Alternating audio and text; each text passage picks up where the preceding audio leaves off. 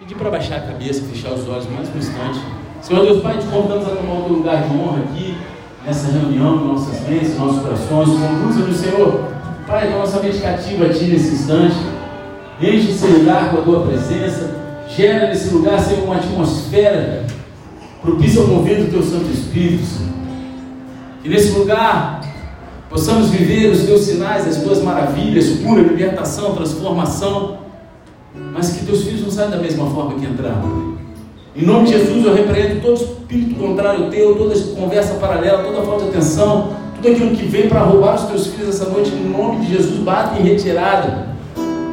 E que pela tua misericórdia, o Senhor possa nos conceder céus abertos e manifestar a tua glória nesse lugar, em nome de Jesus. Amém. Amém. Amém? Amém. Antes de começar, antes de começar, pregação, eu quero falar uma coisa para vocês.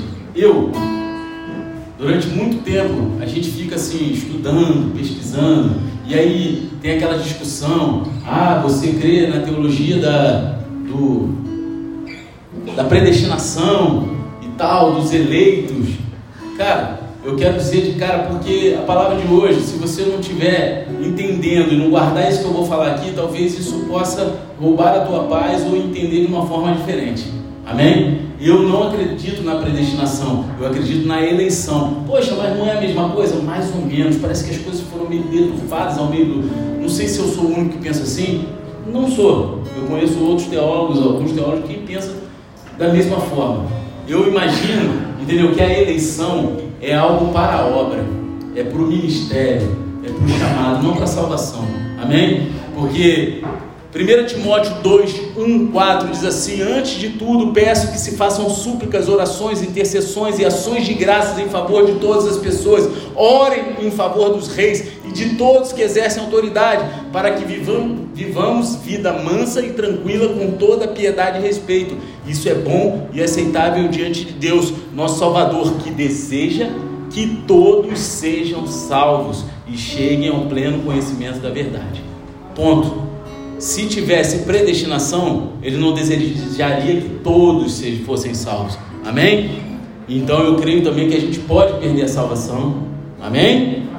Né? Se a gente vacilar. E também existem aqueles que nunca se converteram, só foram convencidos, estão na igreja e esses nunca foram salvos de verdade.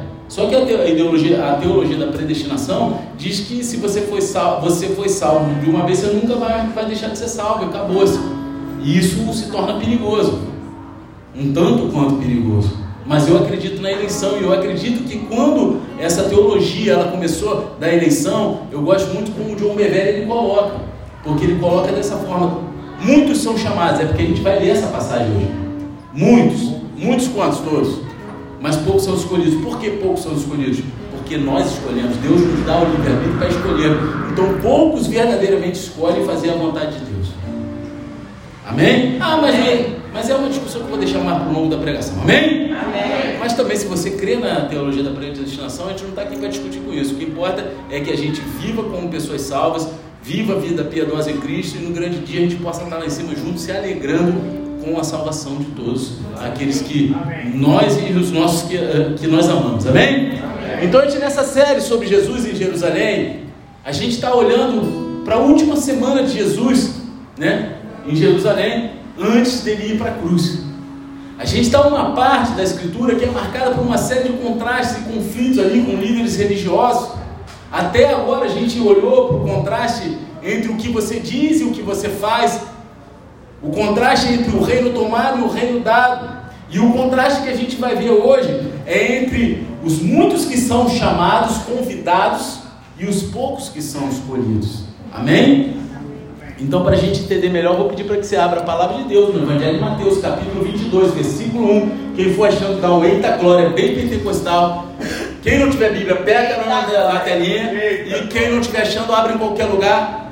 Faz cara de achou, mas fala assim: Meu Deus. Olha. O cara falou, não, agora que eu batizei, eu tô no sapatinho, não rebolo mais, tô não sei o que, não sei o que lá, tá nada. Tô sabendo que rebolou pra caramba esses dias aí. Tô sabendo, me falar. Mentira, tá valendo? Mentira pra mim? Toma jeito, rapaz. Vou te mandar fazer um curso na selva aí pra tu virar homem. Meu Deus. Vamos lá. E diz assim: De novo Jesus lhes falou por parábolas, dizendo: O reino dos céus é semelhante a um rei que preparou uma festa de casamento para o seu filho. Enviou os seus servos a chamar os convidados para festas, mas estes não quiseram vir. Amém? Amém. Uma pergunta sobre a qual muitas vezes nos perguntamos quando se trata de cristianismo, de salvação, é por que algumas pessoas respondem ao Evangelho positivamente enquanto outras não. Por que, que algumas pessoas, quando a gente vai e prega o Evangelho, elas se quebrantam, entregam suas vidas, reconhecem Jesus como seu único Senhor e Salvador, querem viver aquela verdade, creem no Evangelho como a verdade absoluta de Deus, enquanto outras simplesmente rejeitam. Porque algumas pessoas colocam sua fé em Cristo quando ouvem as boas novas, enquanto outras viram as costas. Você já se perguntou isso? Quem já se perguntou? As pessoas que colocam sua fé em Cristo, elas são de alguma forma melhores do que aquelas que, que não entregam? Eles tinham melhores naturezas ou menos pecados do que as outras?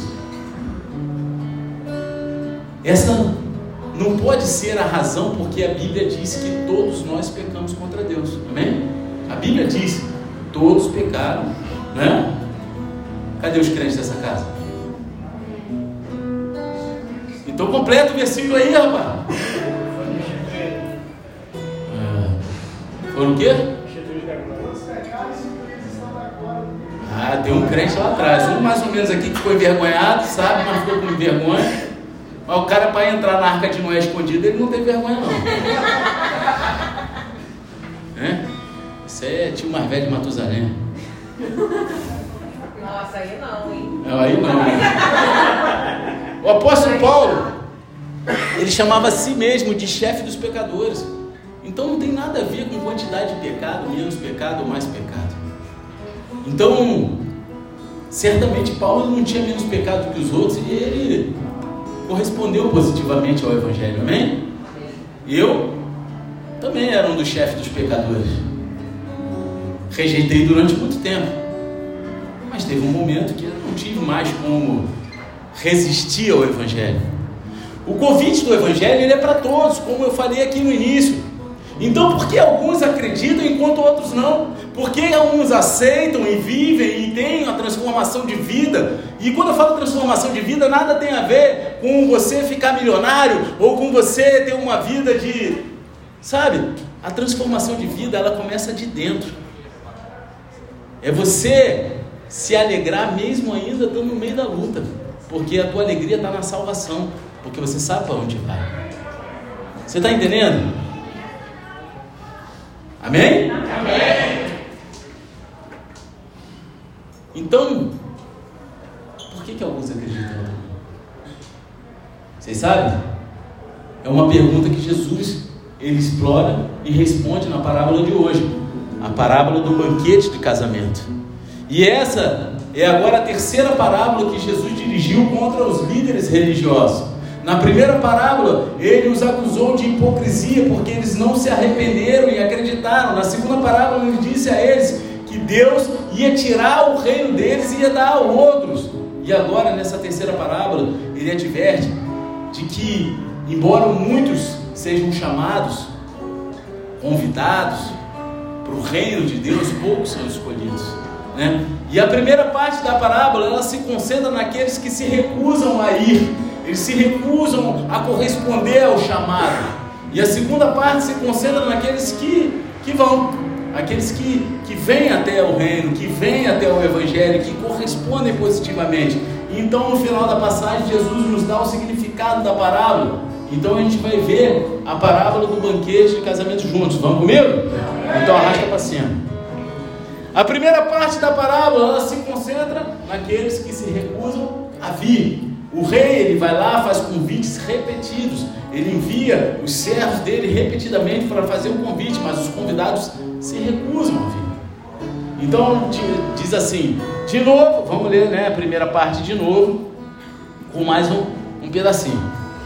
De novo, Jesus lhes falou por parábolas, dizendo: O reino dos céus é semelhante a um rei que preparou uma festa de casamento para o seu filho. Enviou os seus servos a chamar os convidados para a festa, mas esses não quiseram vir. Enviou ainda outros servos, dizendo: Digam aos convidados: Eis que já preparei o meu banquete. Os meus bois e animais da engorda já foram abatidos e tudo está pronto.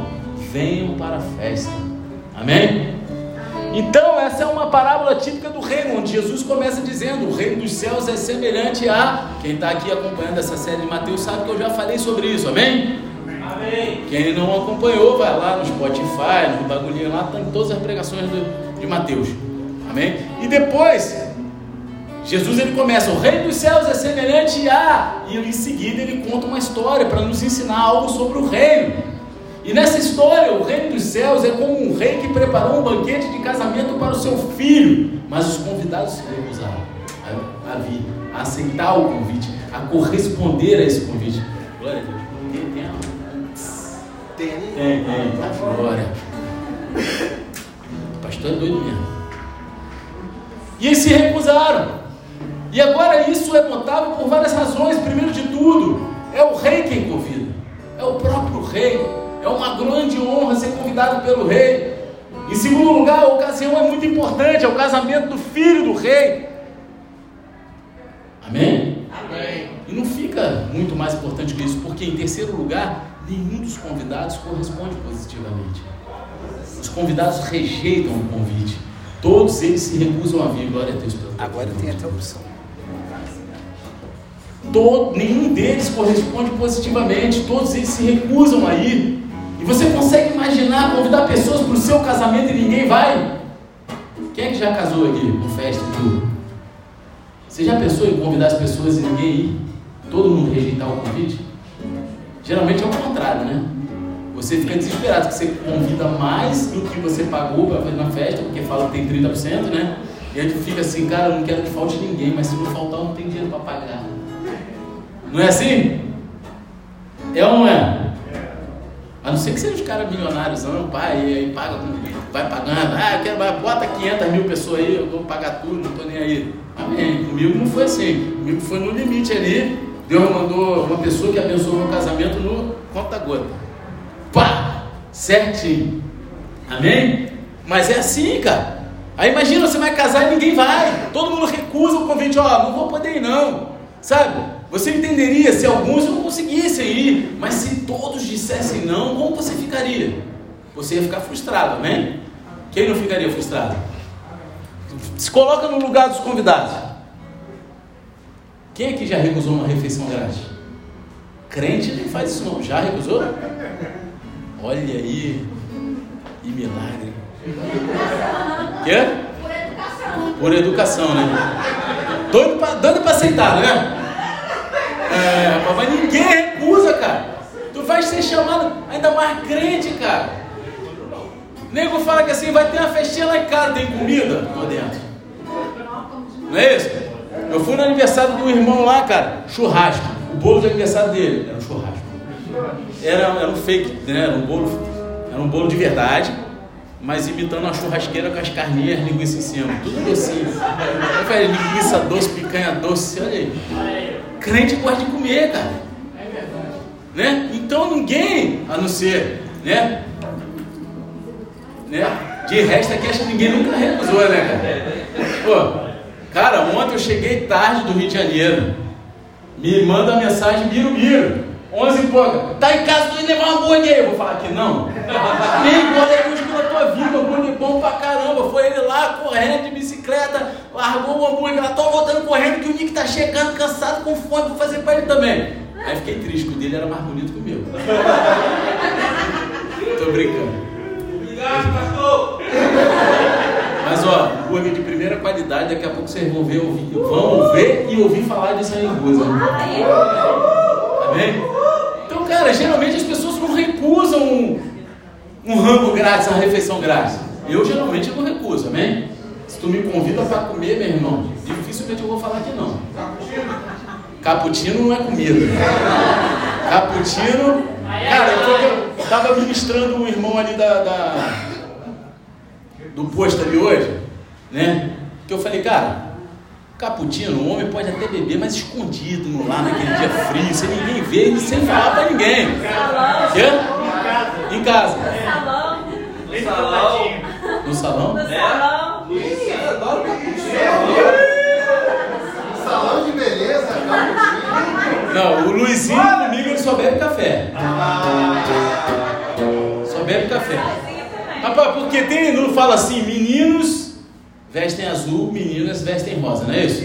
E eu falo, meninos bebem café, meninas bebem cappuccino. Acabou assim.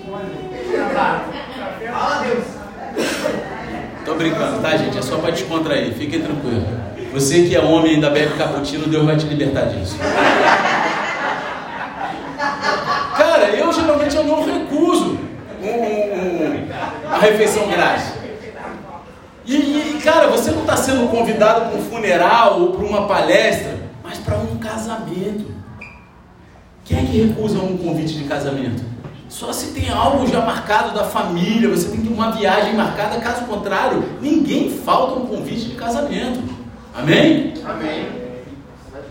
Você está sendo convidado para uma festa, a festa das festas, e todo mundo se recusa. O que está acontecendo aqui? Não é de se estranhar? E essa parte da parábola ela é muito fácil de entender. O rei na parábola ele representa Deus, o filho representa Jesus e o banquete de casamento representa a alegria de fazer parte do reino de Deus. Amém? A gente ora o Pai Nosso e fala assim na terra como no céu. E ao contrário do que alguns interpretam, eu entendo que ele está demonstrando aquilo que deveria ter sido aceito aqui na terra para que a gente alcançasse no céu. O reino celestial já na terra. Porque se você quiser entrar no reino celestial nos céus, você primeiro tem que começar a viver aqui na terra. Vocês estão entendendo? Amém. E essa igreja é pentecostal. Agora eu achei que a galera. É, eu pensei que a galera ia virar no manto aí agora, sair quebrando tudo. Não é não? Então, os servos, eles representam aqueles que saem para compartilhar o evangelho com outros. E a gente pode fazer uma alusão aqui aos profetas do Antigo Testamento também, que foram lá, pregaram, falaram e foram e recusaram eles, recusaram a mensagem, recusaram o chamado, recusaram o convite. Amém? E os convidados que se recusaram a vir, eles representam aqueles que se recusaram a responder o Evangelho, aqueles que não acreditaram em Jesus, aqueles que olharam e falaram: Ah, isso é uma mentira, eu não vou participar disso. E observe que o rei ele faz convites repetidos, ele não vai lá e corta da lista depois da primeira tentativa. Fala, ah, eu fiz uma tentativa, vou cortar esses caras aqui porque eles não prestam, não aceitaram o meu convite. Não é isso? Ele manda os servos de novo. E ainda fala, ei, o banquete está pronto. A comida está toda preparada, eu tenho os melhores bifes da cidade. O aguiú. Não é não? Falei no outro dia, cara, Deus se agrada em churrasco. O pastor tá falando de heresia. Então, não, rapaz, no Antigo Testamento ele mandava queimar gordura para ele sentir os de aroma. Qual é o aroma que sai do churrasco? Pô, é manto purinho, cara. E ele fala, tá tudo pronto. É a melhor carne da cidade. Eu abati os meus bois da engorda. Os melhores. Os, os bezerros cevados. As mesas e cadeiras estão todas configuradas com teu nome, com lugar decorado. Tudo está pronto. Vem para o banquete. Deus, em sua grande graça, Ele nos dá várias oportunidades de responder o Evangelho. Mas quantas dessas a gente ainda vai recusar? Será que todas as vezes? Eu vou te falar que eu recusei durante muitas vezes. A minha tia, a minha tia avó, que foi a primeira a se converter da minha família, eu chamava ela de velha maluca. Cuspi no chão quando ela falou que eu ia ser pastor. Sabe? Sinal de repúdio. Sua velha maluca. Virei as costas e fui embora. Um dia eu fui como esses caras, eu recusei o convite. Falava de pastor, escondia a carteira, meu. Pastor é tudo ladrão. Misericórdia. Que, que os convidados não vieram? Porque a gente não veio logo da primeira vez quando Deus nos chamou. A frase, eles não queriam vir. Em outras palavras, a vontade deles foi colocada contra a vontade de Deus. E quantas vezes a gente age dessa forma? Por que, que eles não vieram? Por que, que eles não quiseram?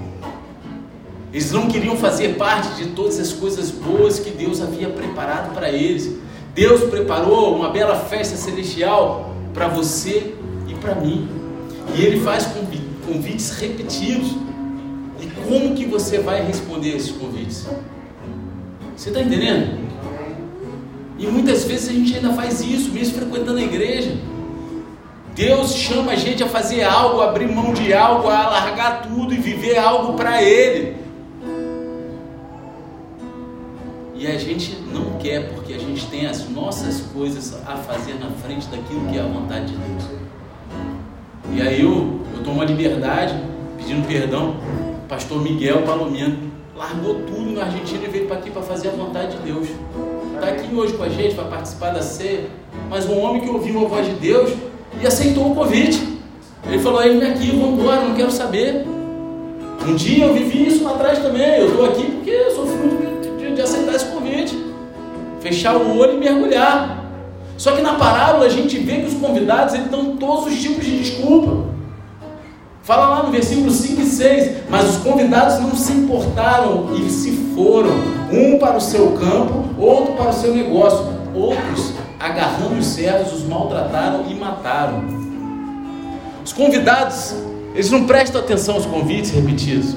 Em vez disso, eles dão todos os tipos de desculpa. Um vai para o campo, outro vai para o negócio dele, vai trabalhar. Não, não, não dá para ir não, tem que trabalhar, tem que ganhar dinheiro. Outro, não, não, tem que viajar, viajar é mais importante, tem que curtir a família, cara, tem que ter equilíbrio. Foi o que eu ministrei para a galera aqui hoje de manhã, tem que ter equilíbrio.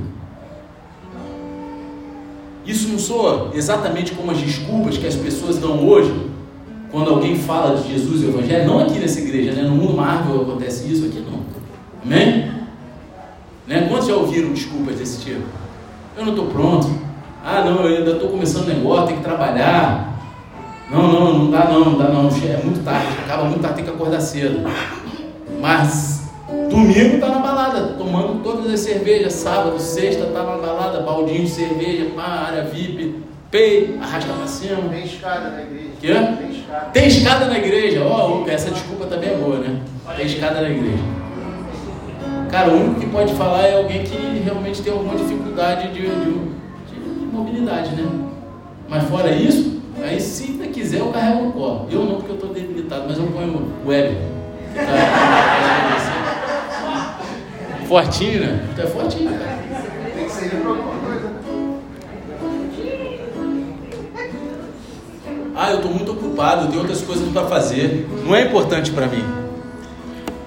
A frase traduzida como não se importaram na parábola vem de uma palavra que significa não ter cuidado ou não ter preocupação, ser negligente. Ou seja, eles negligenciaram o convite. Os convidados, eles negligenciaram o convite do rei. Eles estão mais preocupados com as suas próprias vidas do que em participar de um banquete que foi preparado para eles.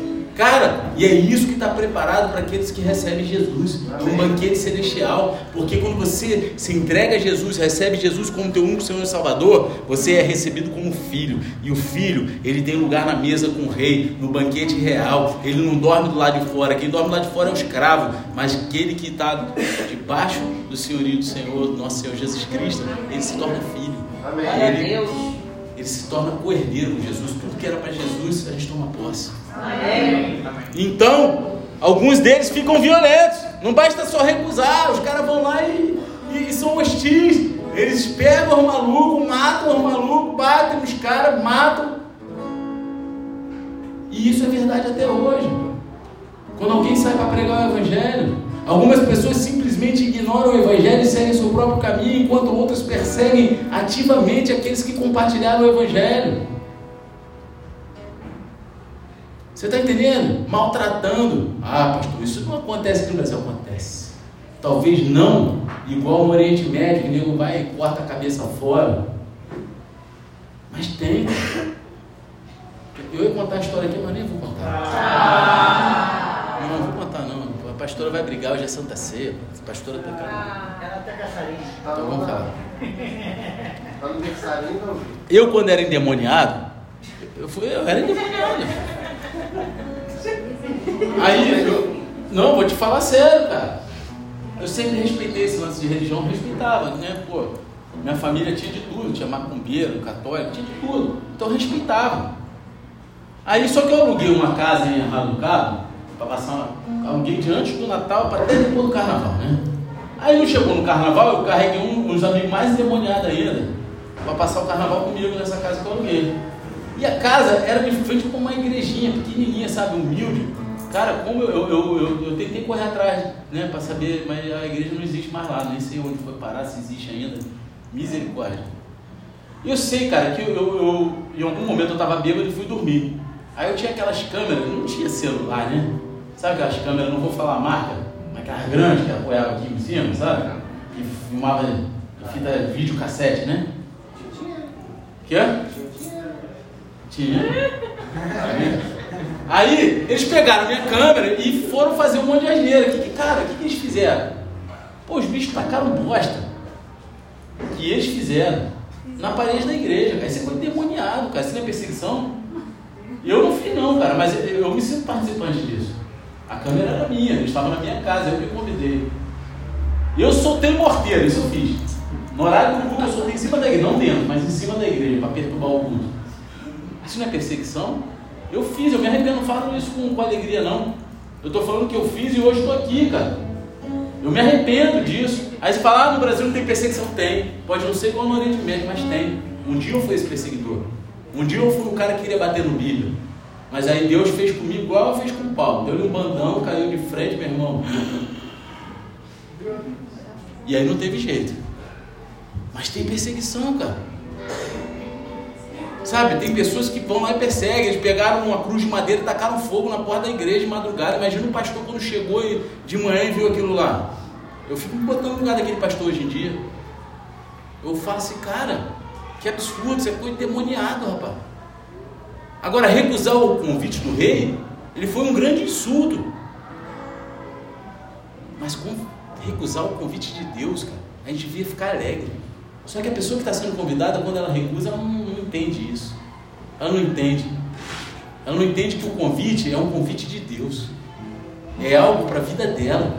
O rei ele faz convites repetidos. E os convidados fazem recusas repetidas. Então, como tantas pessoas hoje com Deus, eles não tinham respeito pelo rei, eles não tinham medo do rei, eles não estavam interessados no rei, eles simplesmente não se importavam. E muita gente hoje ainda é assim com Deus, que é o nosso rei. Não está interessado, não tem respeito. E eu estou falando porque é muito fácil você falar, ah, o cara fala isso, ele viveu a vida no Evangelho, foi criado na EBD. Eu não sei, eu não, cara. Eu não fui criado nada disso. Eu era malucão, eu era triatleta, bebia, fumava e cheirava. Né? Tirava nas três modalidades. Era perdido. E Deus me, me resgatou, cara. Então, cara, eu tô te falando que eu tive do outro lado fazendo isso. Somente. Um dia eu tive que ir lá e aceitar e, e ver que sem ele eu não era capaz de viver nada. Eu não era capaz de, de, de, de dar um passo. Só que, infelizmente, quando a gente recusa, quando a gente não aceita, não é porque a gente não aceitou que a gente não vai ter que lidar com Deus ainda, com o rei. Um dia a gente vai ter que prestar conta mesmo, querendo ou não. E assim, eles ainda também tinham que lidar com o rei. No versículo 7 fala assim: o rei ficou furioso e, enviando as suas tropas, exterminou aqueles assassinos e incendiou a cidade deles. O rei ele ficou furioso com tudo isso e executou julgamento sobre os infratores. Eles não apenas maltrataram e mataram os seus servos, mas eles também desonraram e respeitaram o seu filho, Jesus Cristo. ele havia preparado um banquete para eles. Mas eles desprezaram o convite e colocaram suas próprias prioridades em primeiro lugar, em vez de vir ao banquete de casamento e compartilhar a alegria do rei e seu filho. Porque quando eu sei que tem muito crente sem noção, chamado crente espalha-roda, que quer fazer as pessoas aceitarem o evangelho na força. E acabam fazendo como os caras que bateram no servo, mas batendo nos convidados, né? Ó, eu quero te chamar, não vai não, vai pro inferno. É? Se se converter, tu vai, vai sentar no colo do capeta. Não é mentira, cara, mas não é assim que se convida uma pessoa. Não é ameaçando. Que a pessoa não tem que vir por medo. Ela tem que querer sentir o chamado de Deus. Ela tem que olhar e entender que aquilo ali é algo que vai transformar não a vida, mas a eternidade. Vocês estão entendendo? Da mesma forma, quando a gente despreza o convite de Deus, a gente se abre para o julgamento. Deus, em sua graça, ele faz convites repetidos, mas vai chegar um dia que esse convite vai ser rescindido. Vai chegar um dia que ele não vai mais enviar o convite. E aqueles que se recusarem, eles vão enfrentar julgamento. Todos nós vamos ser julgados. Por isso que diz que toda língua confessará e todo joelho se dobrará. Por quê? Porque todos um dia vão estar de frente para o rei no dia do julgamento. Só que uns vão sair de lá para o inferno e outros vão sair de lá para a glória. Amém? Amém. Um, uns vão estar de macacão laranja e outros vão estar de túnica branca. Eu quero estar de túnica branca. irmão. Você está entendendo? Agora então, essa foi a primeira parte da parábola, que se concentra naqueles que se recusam a vir. A segunda parte da parábola se concentra naqueles que vêm. E observe aqui que o convite agora ele é estendido a todos que vão vir. Amém? Todos. Diz assim lá no versículo 8 ao 10: Então disse aos seus servos: A festa está pronta, mas os convidados não eram dignos. Vão, pois, para as encruzilhadas dos caminhos e convidem para o banquete todos os que vocês encontrarem. E saindo aqueles servos pelas estradas, reuniram todos os que encontraram, maus e bons, e a sala do banquete ficou cheia de convidados. Quando aqueles que foram originalmente convidados não vêm, ou seja, o povo hebreu, eles tinham sido os era o povo de Deus, né? Jesus veio primeiro para eles. Eles foram primeiro, os primeiros convidados. Eles tinham a chance de ir primeiro para a festa, mas eles recusaram. Aí Jesus ele abriu o caminho para os gentios, os maus, os bons, os doentes, porque ele falou: Eu vim para os doentes. Amém? O rei ele envia os seus servos para as esquinas das ruas para convidar qualquer um que passasse, qualquer um que se encontrasse. E assim eles reúnem todas as pessoas que podem encontrar, boas, ruins, e o salão de casamento fica cheio de convidados. E no contexto original isso se refere ao que vimos na parábola dos lavradores, no último culto de domingo. Jesus ele veio ao povo judeu primeiro, mas quando eles não receberam como Messias, o evangelho saiu para os gentios. É isso que representa. Só que a gente deve observar algumas coisas dessa parte da parábola. A gente deve observar aqui que o rei diz: os convidados não eram dignos. Vocês observaram que ele fala isso? Na verdade, quando se trata do reino de Deus, nenhum de nós é digno. Eu não sou digno de ser salvo. Eu não sou digno de entrar na presença do Rei. Somos todos pecadores que violaram as leis de Deus. Nenhum de nós merece entrar no reino de Deus. Quem é que merece entrar no reino de Deus?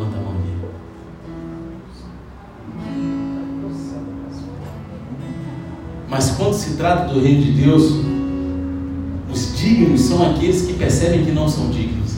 Olha que doideira. Quando você percebe no teu coração, não é aquele negócio que você fala de falsa modéstia. Eu não sou digno. Eu sou cara. Por dentro está assim, eu sou cara.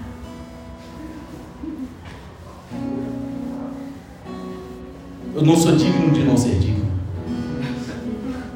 Aí baralhou a mente de você, não foi? Tem gente que está no tic-tac assim, "Meu, caraca, que isso? Observe que eles reúnem todos que podem encontrar, bons e ruins. Não importa se você é um pecador essa noite. Jesus ele veio para salvar os pecadores. Observe que o salão de casamento estava cheio de convidados. Jesus ele vai ser glorificado e honrado como filho de Deus. Aleluia. A gente chega a Jesus como somos, como estamos, mas a gente não pode permanecer da mesma forma que a gente está quando encontrou Jesus. Tem que ter uma transformação. Não tem como encontrar Jesus verdadeiramente e não ser transformado. Cara. Aquele que teve um verdadeiro encontro com Jesus, ele foi transformado. Eu passei um ano praticamente indo para a igreja sem ter um verdadeiro encontro com Jesus. Um ano. Praticamente um ano. Eu ia nos cultos de quarta-feira, na hora do louvor, caia Babilônia, caia, só olhando as mulheres. Aí acabava o louvor, eu ia pro botequim, tomar uma cervejinha e a palavra não queria nem saber não, cara. Um ano, porque eu ainda não tinha tido encontro. Então não tinha como ser transformado. Só que chegou um momento que literalmente Deus me deu uma banda. Aí eu me lembro do, do meu, meu testemunho. Quem já ouviu meu testemunho? Levanta a mão com vontade. É, eu ia dar de novo, mas metade da igreja já ouviu, então não vou dar. Não, mas não é hoje. Eu sempre faço um culto uma vez por ano, uma vez a cada dois anos, que eu dou o meu testemunho, não é verdade? Tem quanto tempo que eu não faço isso? Quê? Dois anos. Dois anos? Dois anos e meio, três anos? Quem dá mais? Então, cara, eu passei ali um ano indo para a igreja e não tinha tido um encontro com Jesus. Mas quando eu tive um encontro de verdade, meu coração foi transformado. Quando eu me permiti receber o convite, entender do que se tratava aquele convite, que era muito mais do que um clube social, do que era muito mais do que um estilo de vida, ou bonitinho dizer que é gospel, é crente, é isso e é aquilo, que se tratava da eternidade, aí eu tive um encontro e as coisas começaram a mudar na minha vida.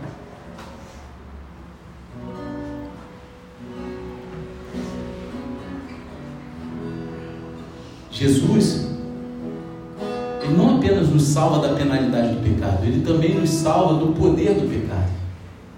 Amém? Amém. Porque quando a gente está no pecado, o pecado ele tem poder sobre a nossa vida, a gente se torna escravo do pecado. Escravo não tem vontade própria. E isso é ilustrado para nós nessa próxima parte da parábola, que diz o seguinte, versículo 11 ao 13. Mas quando o rei entrou para ver os que estavam à mesa, notou ali um homem que não trazia veste nupcial e perguntou-lhe, amigo, como você entrou aqui sem veste nupcial? E ele emudeceu. Então o rei ordenou aos serventes: amarrem os pés e as mãos dele e atirem-no para fora, nas trevas, ali haverá choro e ranger de dente. Aí não adianta tu falar, ih, lascou porque eu sou banguela. Hum. Essa é a parte mais difícil da parábola de entender e a mais perturbadora, talvez, amém? Cara, como Deus, Ele é amor. E aí ele chega, um cara que não está bem vestido para a ocasião. Quantos já foram de penetra na festa de 15 anos mal vestido? Me fala mim. Tu tem cara de né? Brincadeira. Tu entrou na arca de Noé vestido de quê? De ovelha.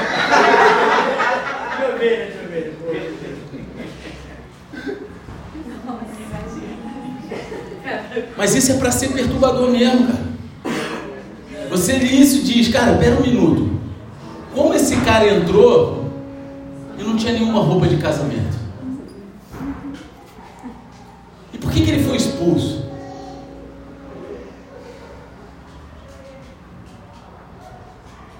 Isso significa que podemos ser expulsos do céu? Não do céu, cara, mas é aquilo que eu falei. É o reino aqui na terra. E a gente, se a gente expulso, a gente nem chega no céu. A gente está aqui, mas não está participando da festa. A gente está em outra vibe. Em outra. Agora, a resposta para a primeira pergunta, como ele entrou lá? Cara, você entende o seguinte, isso é uma parábola. Nem tudo uma parábola necessariamente se alinha com a realidade. Então é aquilo que eu estou te falando. Muitos pegam esse texto para botar como se fosse da teologia da predestinação. Amém? Mas eu não creio nisso. Eu não estou falando contra você. Se você crê nisso, amém. Glória a Deus pela tua vida. Mas eu não creio. Então eu não creio que está falando do céu aqui. Está falando do reino que foi chamado aqui para depois irmos. Amém? Amém. Fomos chamados a viver o reino já aqui na terra. Amém? Amém. Sim ou não? Sim. Concorda comigo? Amém. Ih, metade da igreja só, o resto da igreja da predestinação, salvo sempre salvo. Misericórdia. Amém, glória a Deus. Então, cara, as parábolas elas são destinadas a nos surpreender ou até mesmo nos chocar para entender verdades importantes. A ideia aqui é que se alguém pudesse participar da festa sem Jesus, não ia poder permanecer lá. Na parábola, o rei ele sai e inspeciona os convidados, ele olha para eles com atenção, ele os examina e ele percebe um homem sem roupas de casamento, sem vestes nupciais. E ele se aproxima dele gentilmente no início e fala assim: Amigo, como você entrou aqui sem vestes nupciais? Tinha um cara de amigo. Mas o homem está sem palavras, ele fica mudo, ele não tem nada que possa dizer em própria defesa. Às vezes é como as pessoas estão dentro da igreja. Elas estão ali só levadas por um mover, pelo outro, mas elas não fazem parte do mover. Só que Deus, Ele ainda quer Ele quer fazer você pensar, cara, como que eu estou aqui desse jeito? Você ainda tem chance de dar um jeito de botar as vestes nupciais. Amém? Amém. Então, se você está nessa condição aqui hoje, não é para você ir embora da festa, que ainda está tendo festa. É para você correr atrás da roupa. Como é que faz isso? Se santifica. cara. Tempo de consagração, leitura, oração, joelho no chão. A Bíblia nos diz que quando Deus nos confronta com os nossos pecados, quando Ele vai nos, for nos confrontar no dia do julgamento, a gente também vai ficar sem palavra. Quando Ele confrontar a gente no dia do julgamento, a gente não vai ter o que dizer, amém? A luz de Deus vai expor as nossas trevas e não vai haver desculpa, nem negociação, nem justificativa diante do trono de Deus. Você vai falar, Deus vai vir trazendo todas as nossas dificuldades, tudo aquilo que a gente vacilou. Aí você não, Deus, vai fazer igual Adão. Ah, também mãe tem me deve. É? Eu fico imaginando quando chegar lá mostrar o vídeo desse moleque rebolando, cara. A culpa é do meu tio. Vai botar no entanto a conta ainda. Eu falei que ia parar de te zoar, mas me falaram que tu continuou, então não parei mais não, meu. Tá, aí fica vermelho lá. Um homem sem roupas, vestes nupciais, é um aviso, um lembrete de que nem todos que estão dentro da igreja, estão dentro do ministério, pregando ali, vivendo ali, realmente creem naquilo ali. Estão ali só por estar. Estão ali no meio da galera só no movimento. Roupas imundas na Bíblia, elas são frequentemente usadas como um símbolo de pecado, enquanto roupas limpas são um símbolo de justiça. Você pode ler isso em casa depois no Salmo 132, 9, Isaías 61, 10, 64, 6, Zacarias 3, 3, tá?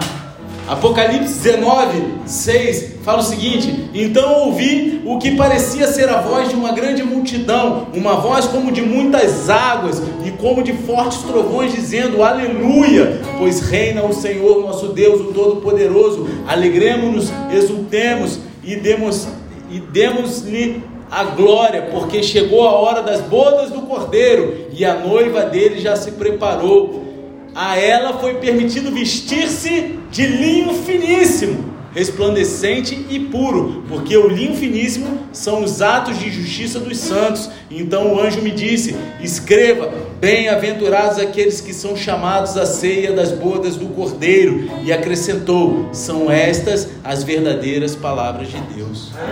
Glória a Deus. Entendendo? Não está falando da mesma coisa aqui? Tá ou não tá?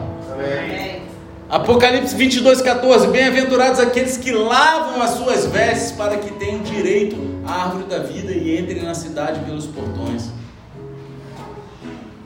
Deus, Ele nos convida, Ele nos chama. A gente pode chegar na presença dele com as vestes sujas, do jeito que a gente está, mas a gente não pode permanecer na festa com a veste imunda. Porque, meu irmão, ou você se expõe ou ele te expõe. E olha, eu vou te falar uma coisa.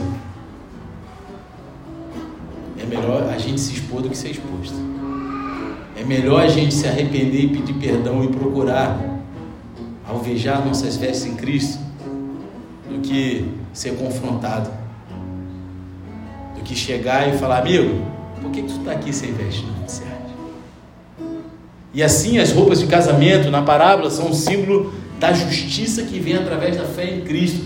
Quando você chega à fé em Cristo, Deus ele faz duas coisas. Primeiro, ele te dá a perfeita justiça de Jesus, para que quando você vier diante dele, ele veja a justiça de Jesus em você em vez do pecado. Vocês estão compreendendo o que eu estou falando? A gente chama isso de justiça imputada de Cristo. Não é a sua justiça, não é a minha justiça, não é a justiça do bola de neve ou da igreja de Jesus Cristo aqui na terra, é a justiça de Jesus. Mas Deus, Ele te trata como se fosse a sua justiça. Olha que maravilha. Eu pensei que agora vocês iam ser crente, ia falar glória a Deus, aleluia. Porque é para se alegrar, cara. Porque é pela graça. Então Deus não só lhe dá a justiça de Jesus. Cara, eu vou, vou falar uma coisa, talvez vocês estejam com medo, tá? Justiça é uma coisa, juízo é outra, amém? Justiça traz equilíbrio, equipara, balança, juízo não, juízo vem para arrepiar, amém? Amém, amém ou não? Amém. Então agora, agora vocês conseguem se alegrar? Glória a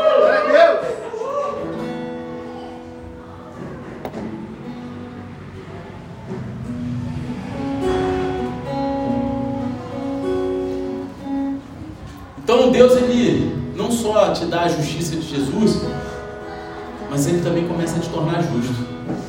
Ele te dá o Espírito Santo, ele te ajuda a crescer em justiça como cristão. Essa é a justiça de Cristo. A justiça imputada de Cristo é a perfeita justiça de Jesus que é entregue, derramada sobre a tua vida.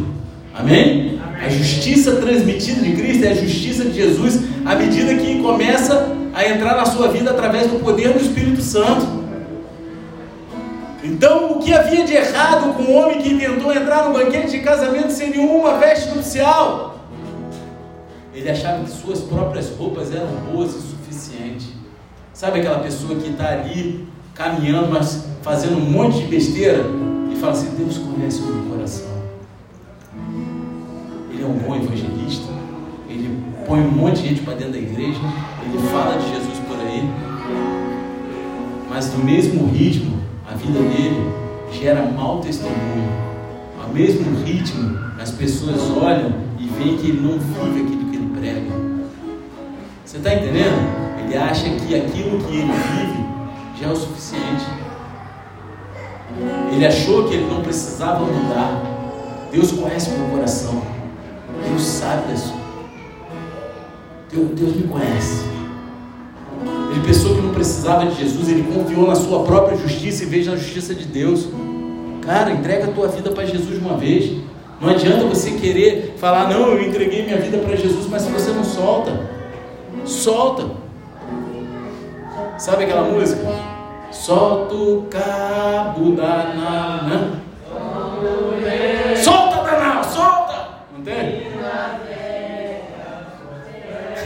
Tu gosta, né? Olha aí, vamos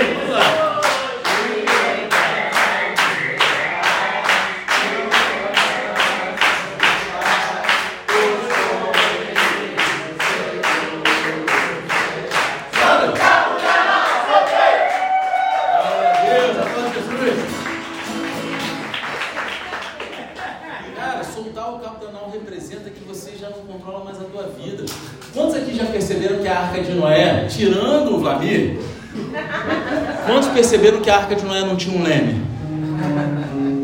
É, porque ele estava lá, então ele viu que não tinha um leme. Mas, fora isso, quantos já perceberam aqui lendo a Bíblia que não tinha um leme? Sabe por quê? Cara, ou você entrega a tua vida aos cuidados de Deus e deixa que Ele conduz, ou enquanto você quiser dominar as coisas, você vai estar aqui igual esse cara com as vestes sujas, achando que você está limpo na presença de Deus. Deixa Ele te tratar, deixa Ele te confrontar, deixa Ele te purificar, deixa Ele transformar o teu coração. Aceita a repreensão, aceita, cara, aceita, muda, busca melhorar onde você ainda tem dificuldade. Se derrama na presença do Pai. Peça para que Ele te exponha para você mesmo os teus pecados, porque tem coisas às vezes que a gente não enxerga e a gente precisa ser confrontado. Leia a Bíblia, porque a Bíblia nos confronta dos nossos pecados, e quando a gente aceita isso, a gente é transformado e a nossa veste começa a ser limpa, a gente começa a ser alvejado e essas vestes sujas começam a ser retiradas, a gente começa a ser revestido de linho puro, linho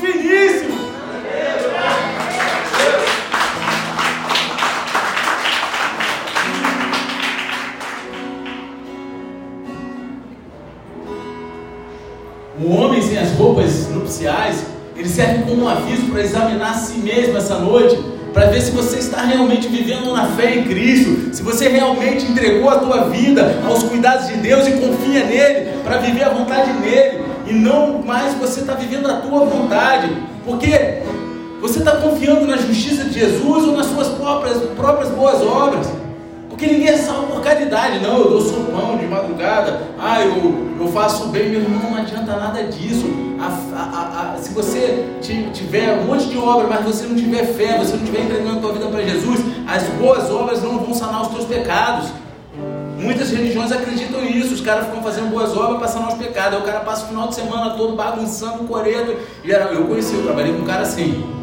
Aí durante a semana ele ia receber passo para depois ficar dando passo para os outros. Passe que eu conheço é de ônibus, para tu entrar no ônibus, vai, então passe de ônibus. Você está entendendo o que eu estou te falando? Pô, aí o cara vai lá, aí final de semana ele dá mil cesta básica e pronto, pagou o pecado dele. Cara, a gente tem que ter uma vida piedosa, a gente tem que se limpar, a gente tem que entender onde a gente está errando para a gente se purificar e ser transformado, deixar Deus confrontar a gente. Só que criaram um evangelho, um evangelho de barganha, um evangelho de troca, onde as pessoas não gostam de ser confrontadas, onde as palavras duras são rejeitadas, onde as pessoas falam: Ah, Jesus é amor. Só que o Jesus que é amor foi esse que pregou aqui, que amarra os caras e joga na treva. Jesus que é amor é o que chamava os caras de hipócrita. Isso é amor, é falar aquilo que a gente precisa, não aquilo que a gente quer ouvir. Verdadeiro amor é aquele que confronta com dureza, mas com amor. Quem tem filho aqui? Às vezes a gente não precisa repreender duramente, mas é com amor. Por quê? Chegar e deixar fazer tudo é muito fácil, mas depois os frutos que a gente colhe disso são péssimos. E eles também. E assim como Deus, ele sabe que a gente precisa disso para ser transformado. Você está entendendo? Porque somente aqueles que confiam em Jesus serão salvos. Está escrito na Bíblia. Não estou falando de uma religião. Quando eu chego para pregar o evangelho para alguém, eu não falo de bola de neve. Eu não falo de evangélico, ah, eu sou evangélico. Meu irmão, eu não sou evangélico, eu sou cristão. Eu não sou crente, eu sou cristão, porque crente até o diabo é. Porque o demônio criou Jesus. Falava, Jesus, você vem até aqui, não vai chegar na hora. Eles criam Jesus. Eles sabiam que Jesus era o Filho de Deus, então eles creem também. Mas eu sou cristão, eu quero ser parecido com Cristo, eu quero ter o meu coração transformado, eu quero ter minha vida transformada, eu quero ter a minha veste lavada, eu quero entrar no céu, eu quero participar da festa. Nem que para isso eu tenho que ser confrontado todos os dias, porque é o confronto que nos purifica, cara. Não adianta fugir do confronto. Agora, qual é o significado da parábola? Estamos acabando, tá? Vai acabar. Porque hoje é dia de Santa Ceia. Já passei muito da hora, a pastora vai puxar minha orelha. A galera vai reclamar, mas ó, a sorte de vocês que tem caldo verde aí no final do culto. Eu duvido separar um para mim. aí, quem é o manto? Vai separar um pra mim? Eu faço pix lá, hein? Então, eu ia comer ovo quando chegasse em casa. Ovo cozido. É, por causa da dieta, mas o caldo verde é, é quase dieta, né? É verde, né? Verde, verde é. É, é igual um bolo de chocolate, se tiver um morango em cima, né? Tem é. Então, a gente analisa a parábola do banquete do casamento, a gente olha para aqueles que se recusam a vir, a gente olha para aqueles que vêm, e agora finalmente Jesus nos dá o significado da parábola em uma declaração curta e memorável. Ele fala assim: porque muitos são chamados, mas poucos são os escolhidos. Há duas partes da explicação de Jesus. A primeira parte é que muitos são chamados, são convidados. E a Bíblia diz que todos nós somos chamados, todos, muitos quantos? Todos. Deus amou o mundo, todos. Deus amou o mundo de tal maneira. Cara, você me alegre quando fala.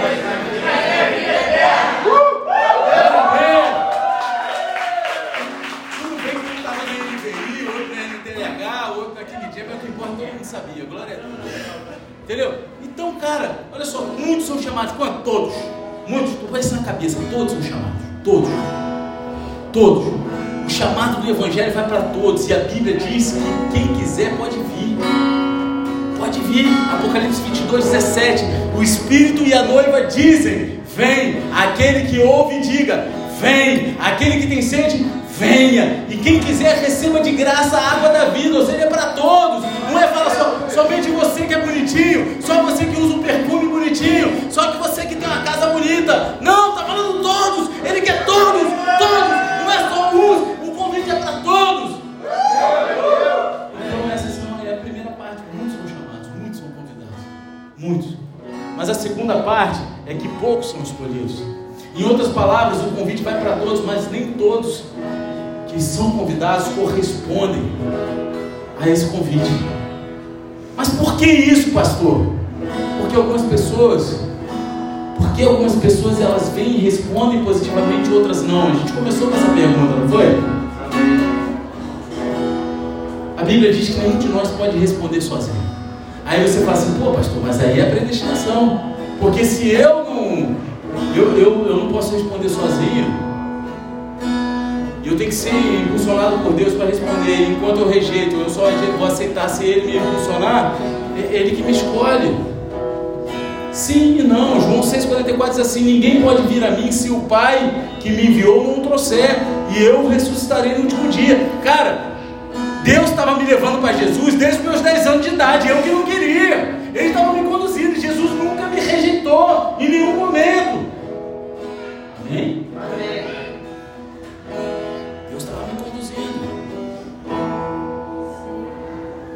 Convidados da parábola? Jesus disse: eles não queriam vir. As suas vontades elas foram colocadas contra isso. Eu também não queria ir. Eu queria ficar escutando Metallica, Sepultura, Ratos de Porão, Ramones. Queria ficar batendo cabeça, dando banda nos outros, correntada, fivelada. Eu queria ficar fumando minha maconha. Eu queria ficar pegando as mulheres por aí. Era o que eu queria, porque a minha veste me bastava. Eu não queria botar as vestes novas, eu não queria mudar minha vida, eu não queria ser transformado. Mas Deus levantava pessoas para pregar o Evangelho para mim. Deus levantava pessoas para falar. Deus me dava livramento de morte. E eu tenho certeza que eu estou falando isso aqui. Tem muitas pessoas que estão se vendo em mim. Tá? Você também passou por isso. Talvez não na mesma intensidade, não na mesma área. E assim, as nossas vontades são colocadas contra a vontade de Deus, a gente não quer ir. E quando o convite do Evangelho chega, a gente dá todo tipo de desculpa, a gente coloca os nossos próprios planos e prioridades em primeiro lugar. Alguns de nós até são hostis com aqueles que estão compartilhando as boas notícias conosco. Parecia que eu conhecia a Bíblia de cabo a rabo. Minha mãe falava para mim: vamos para a igreja. Eu falava: mãe, eu não vou não, porque o dia que eu entrar lá, o negócio vai ficar mais sério, porque eu vou saber de um monte de coisa que eu não posso fazer e eu vou querer continuar fazendo. Olha o que eu falava. Parecia que eu conhecia a Bíblia, né? Eu não queria, eu tinha medo, porque eu não queria largar o que era bom para mim, para viver o que é bom para a eternidade. Não era o que era bom para mim, era o que eu achava que era bom para mim. Era igual esse convidado que estava lá. Ele estava no meio de todo mundo, mas vivendo a vontade dele. sem se livrar das suas convicções mundanas e humanas, sem querer viver a transformação da mente, sem querer viver a transformação do coração. E a isso expôs as vestes sujas dele. A gente coloca os nossos próprios planos em prioridade, em primeiro lugar. Alguns de nós até são hostis com aqueles que estão compartilhando tudo conosco. A nossa vontade é colocada contra a vontade de Deus, então Deus precisa nos atrair para si mesmo. Ele precisa continuar. E assim como nenhum dos convidados originais da parábola veio ao casamento, nenhum de nós pode vir a Cristo a menos que o Pai nos atraia. Isso não se trata de predestinação, se trata de deixar acontecer, de querer viver essa transformação, de querer abrir mão do nosso eu. Porque ele o tempo todo está gerando, mas a gente não, não, não. Eu só deixo vir até aqui. Até daqui para cá eu não aceito, porque eu fui criado dessa forma. Eu aprendi, você não conhece a minha vida, pastor. Você não sabe, para você é muito mole, porque você era playboyzinho. Eu já ouvi isso. Não, não era playboyzinho. Até fui. Mas eu não gostava de ser. Eu gostava de ser. Que vida louca, sabe? Era o que eu gostava de ser. Eu achava que isso era bom para mim. A gente precisa entender que a gente tem um pai que nos ama e ele quer a gente. Jesus ele diz em João 6,37: Todo aquele que o Pai me dá, esse virá a mim, e o que vem a mim, de modo nenhum lançarei fora. Quem que já leu Movido pela Eternidade? Existem pessoas que Deus já esgotou todos os convites. Lá fala sobre isso, né? E aí chega uma hora que nem Deus ele fala, ó, deixa isso para lá, porque isso aí não vai ter mais jeito, porque Deus ele conhece o coração, não é que ele não queira, ele se entristece, mas ele vê que a gente não vai querer mudança. E eu posso te falar, eu conheço pessoas que são assim, que eu tenho a certeza que elas tinham um ministério, tinham algo grandioso, que Deus insistiu tanto, mas que o coração endureceu de tal forma que Deus, ele já não faz mais convites, ele já não gera mais essa situação da pessoa estar para perto. Tudo, todos o que o Pai atrai para Jesus vão até Jesus. Jesus nunca expulsará ninguém que vai até Ele. Talvez você tenha que sentir dor, talvez você tenha que passar por perdas, talvez você tenha que. É melhor ir por amor. Mas poucos vão por amor. Quantos foram por amor? Quantos chegaram a Jesus por amor aqui? Só um, dois, três. E quantos pela dor? Claro que a gente ama, né? Mas a gente, a gente só se entrega a esse amor pela dor. A maioria de nós. Poucos são, cara, eu tô uma vida boa, não tem problema nenhum, tô lá tranquilão, pá, não sei o quê, não faço mal para ninguém, não bebo, não fumo, não cheiro, não falo, pá. Pô, cara, Jesus é maravilhoso e vai embora, né? Difícil, geralmente o cara tá lá no fundo do poço, geralmente o cara tomou uma rasteira, perdeu alguém que ama, seja para morte ou seja para a vida, né? Amém? Geralmente é assim. Geralmente as pessoas se achegam a Jesus depois de, de ter um trauma. Porque às vezes é necessário que Deus ele inflija isso para que a gente retorne, para que a gente volte, que a gente faça o caminho de volta para casa. Porque todos nós pertencemos a Deus, mas a gente vive querendo ser um adolescente espiritual, vivendo as nossas próprias vontades, com as nossas próprias vestes, achando que não devemos satisfação para nada e para ninguém.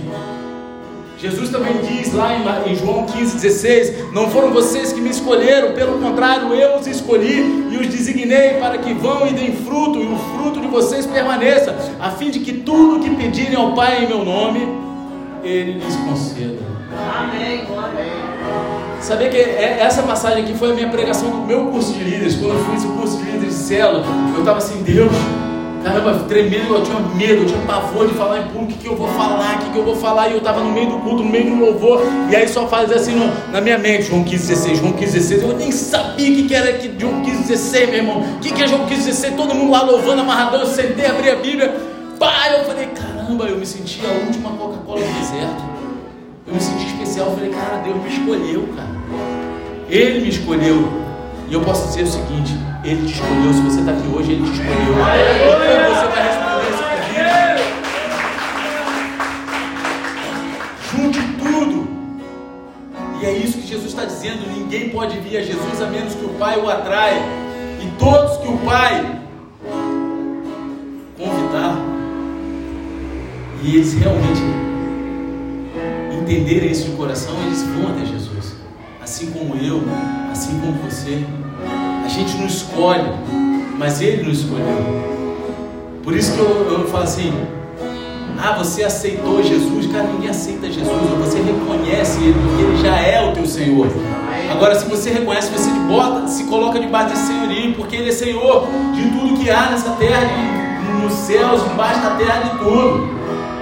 A gente vive debaixo da atuação do príncipe desse mundo, que é o diabo, o capetão, o demônio, o cramunhão, seja lá qual nome que você quer chamar, o canhoto. Cara, mas Ele é o Senhor de todas as coisas, você querendo ou não. Agora você ou recebe e reconhece isso, ou cara, a tua vida está perdida. Muitos são chamados, mas poucos escolhidos. E entenda, assim como eu li em 1 Timóteo 2, 1, 4, Deus ele quer todos. Você se inclui em todos? Amém. Só que uma frase que impactou minha vida, eu tenho falado ela bastante de novo aqui, que na época que impactou eu falei muito. Foi do Antônio Cirilo. Deus ele amou o mundo, mas ele não ama mais o mundo. Ele deu o filho dele pelo mundo, mas agora ele ama aqueles que recebem o seu filho. Ele já fez o ato de amor dele por todos. Agora a gente tem que fazer a nossa parte. A gente precisa reconhecer que a gente precisa disso. Esse é o nosso passo de fé. Abaixa a cabeça e fecha os olhos em nome de Jesus.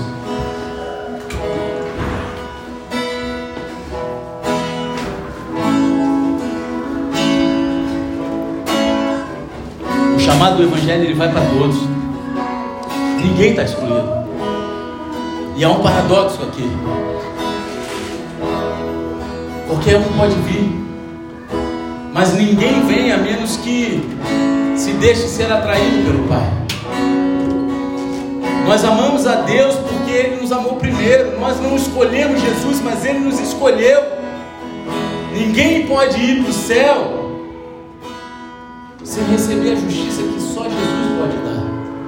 É difícil acreditar, mas existem pessoas, talvez até aqui hoje, que nunca recusariam uma refeição grátis. E no entanto,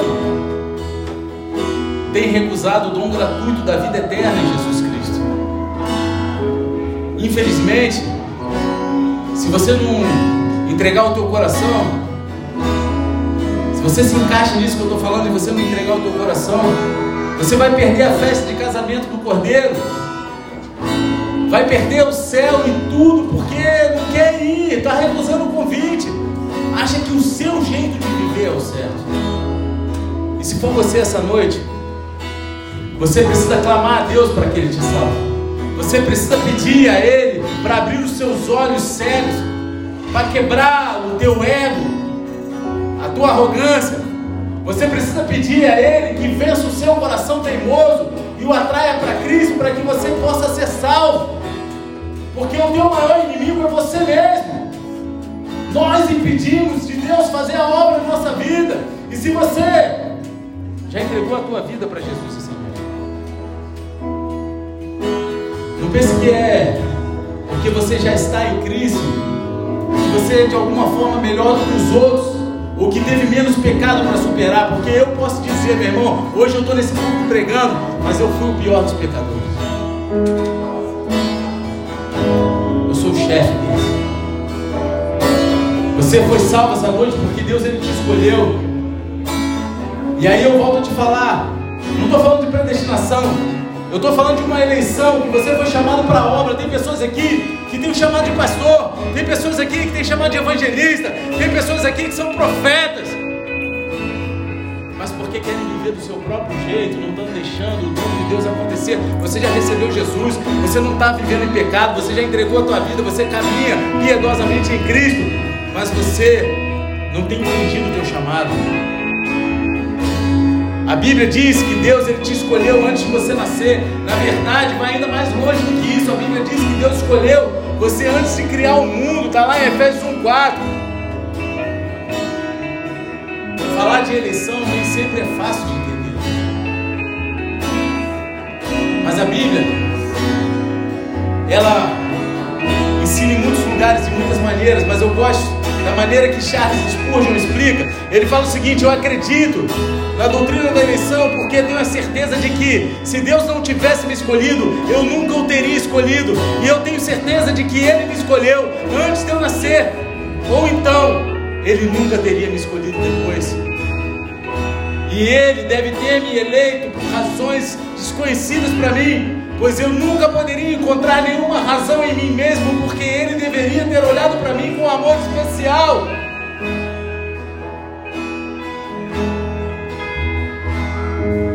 Quem que Ele chamou todos? Alguns têm um chamado especial, específico. Charles Spurgeon era um deles.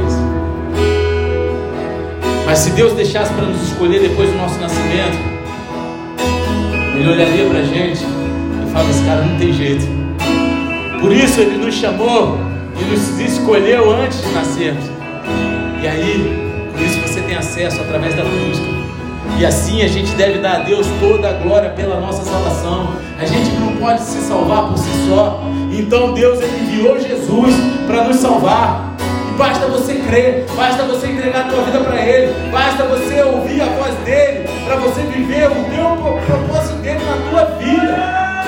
Nossos corações estavam endurecidos contra Deus, então Deus amoleceu os nossos corações e nos atraiu para si mesmo. E você deve ser humilde e grato a Deus por sua salvação. Porque Deus ele te escolheu para salvação, não porque você é melhor do que qualquer outra pessoa, porque você não é, mas porque ama. Muitos são chamados, mas poucos escolhidos.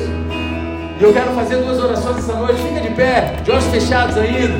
Eu quero fazer duas orações. A primeira oração é com você. Porque como muitos são chamados, todos são chamados e poucos escolhidos. Você que ainda não escolheu viver a vontade de. Você que talvez tenha entrado aqui pela primeira vez hoje, ou frequentado essa igreja ou outra igreja, mas essa noite você entendeu que você precisa escolher em Cristo. Abrir o teu coração para mudar as tuas vestes. E o primeiro passo é confessar com teus lábios para a salvação, é pela fé. Você quer entregar a tua vida para Jesus, você quer reconhecê-lo como o seu Salvador? Coloca a tua mão no teu coração e repita comigo. Você quer entregar a tua vida para Jesus essa noite? Seu Pai, Senhor Pai, me perdoa. Me perdoa. Por todo o tempo. tempo. Já dei longe de ti. Mas essa noite eu entrego eu entrego meu coração. No teu altar. E reconheço. Que Jesus Cristo, aquele morreu na cruz por mim. e ao terceiro dia ressuscitou. É o meu único, é o meu único. O suficiente. Senhor e Salvador. Pai, Pai, escreve meu nome no livro da vida e me conduz até a eternidade. Em nome de Jesus. Amém. E amém. Continua com a tua mão no teu coração, Senhor Deus Pai. Eu apresento essas vidas aqui no teu altar. São filhos e filhas que aceitaram o teu convite essa noite, Senhor.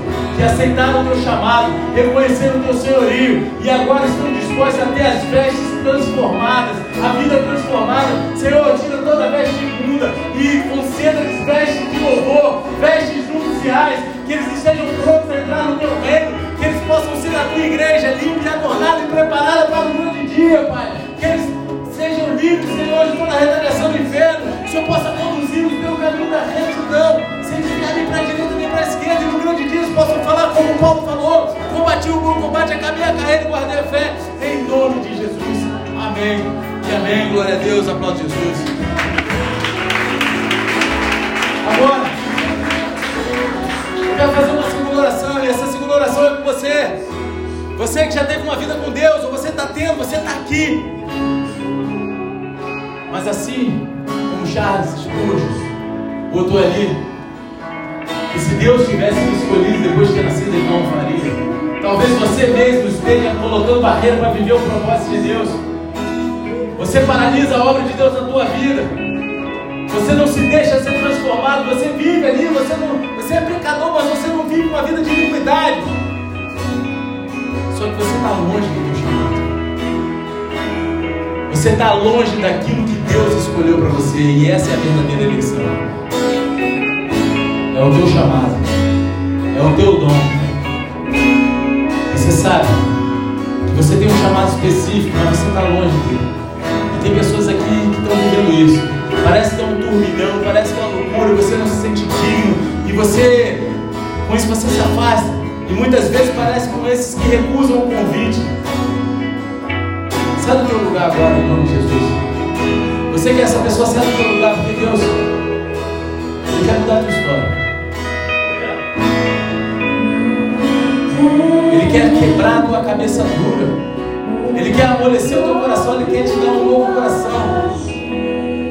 E tudo aquilo que você passou até aqui, que você tem passado, tem sido para te forjar.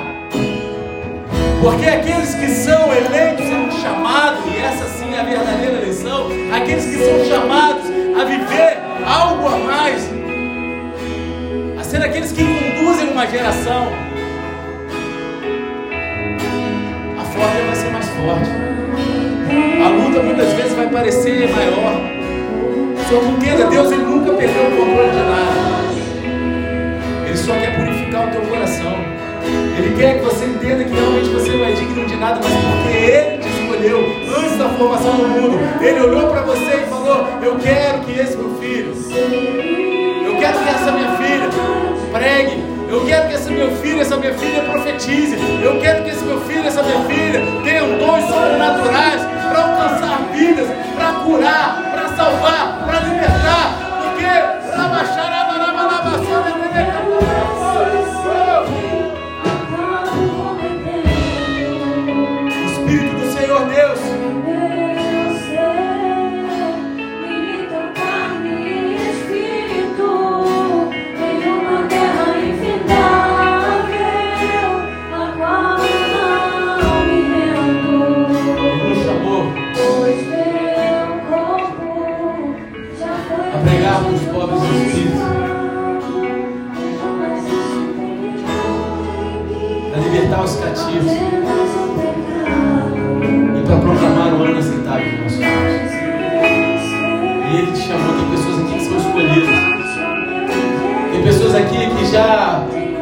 Afastaram tão grandemente do chamado original.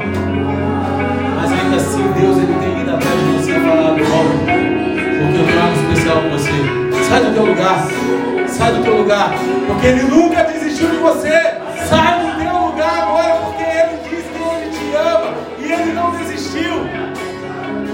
E a obra que Ele tem para fazer na tua vida, através da tua vida, é muito grande. Tem pessoas aqui que precisam sair, tem duas que eu estou falando. Duas, duas pessoas. Sai do teu lugar agora. Porque Deus está te chamando, Ele está fazendo tremer tua carne. Você sabe que é com você. Então sai do teu lugar. Não espera, não espera. Porque esse é o convite, esse é o chamado. Não rejeite. Não fala assim, ah não, Deus está vendo meu coração. Não, Ele quer que você saia do teu lugar. Ele quer que você vá até Ele. Não é até mim, você está vindo no altar do Senhor. Não sou eu.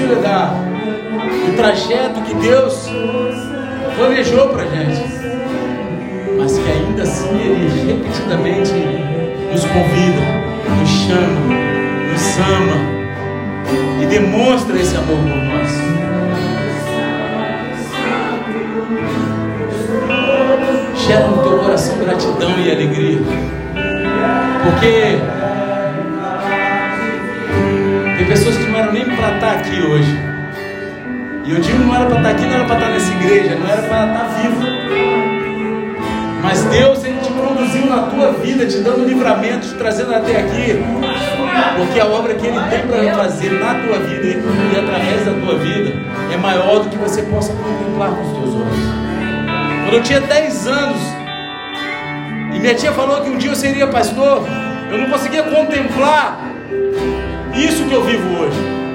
E talvez aquilo que Deus tem te chamado a fazer tenha gerado, tenha, esteja gerando uma luta gigante na tua vida. Mas esses são os processos que passamos para que a gente possa alcançar o alvo com o coração purificado, com a justiça imputada de Jesus e não com a nossa, para que a gente não viva a nossa vontade e sim a vontade de Cristo. Então saia daqui se alegrando em Cristo, porque Ele está nos transformando a cada dia, nos confrontando, e se a gente vive isso é porque Ele, não, ele nos ama e Ele não rejeitou a gente. Amém? Então, se você é grato a Deus, se você o ama e você vai sair daqui hoje, assim, ó, eu, eu, de hoje em diante, eu não recuse mais os convites de Deus. Eu gostaria que você desse o teu maior brado de glória a Deus.